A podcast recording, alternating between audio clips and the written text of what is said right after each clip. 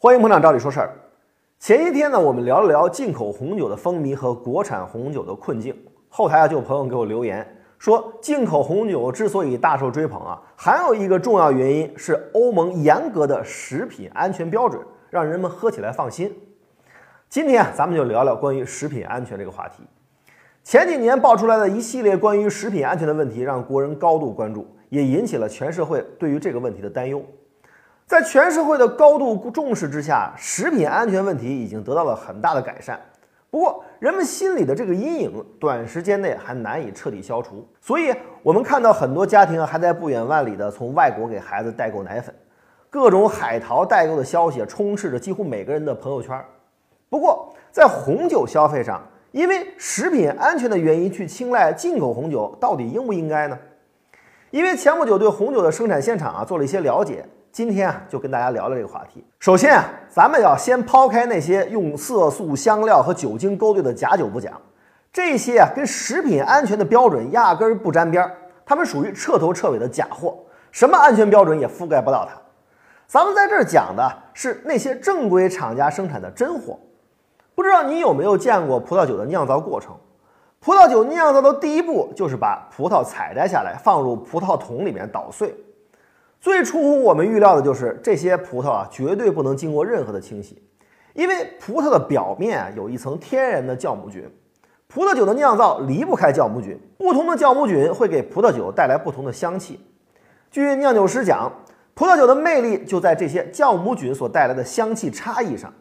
您可能会说了，这葡萄藤上的葡萄风吹日晒的，上面有多脏啊？尘土、各种昆虫的粪便，甚至虫卵。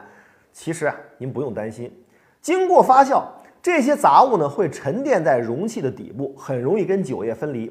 而且呢，因为葡萄酒属于高酸度的液体，微生物不易生长，因此能够对人体造成伤害的病原体都无法在葡萄酒里面存活。所以这些葡萄皮表面的残留物，大家并不用担心。不过呢，大家最应该担心的是葡萄皮上的残留农药。要知道，在水果的种植当中，一般来说一定离不开农药。各种病虫害是困扰果农的一大难题，因为葡萄酒制作不能清洗的这个原因，各国呢都对葡萄种植中的农药使用有着严格的要求，要严格控制使用的种类和剂量。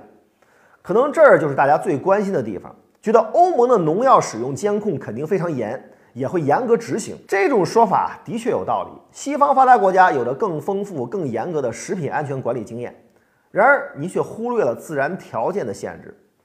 在咱们的新疆，因为特殊的气候环境，干燥、昼夜温差大、冬季寒冷等等原因，就使得新疆的水果种植，特别是葡萄种植，是根本不需要使用农药的，因为根本不存在病虫害。不用说我们监管有多严，而是根本就没有打药的必要。记得我们在新疆那家红酒企业参观的时候，企业的总酿酒师说他在法国留学的时候，每门功课都是第一，只有一门总是考不好。就是葡萄的农药使用，因为在新疆啊，实在是没有使用农药的经验。别处的国产红酒我不敢说，至少新疆的红酒，您根本没有必要担心农药残留的问题。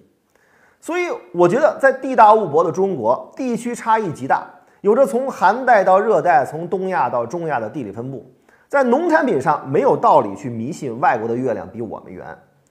还是那句话，希望大家摒弃偏见，多多关爱我们中国人自己的民族工业，多去了解一下这片富饶土地上的优质产品。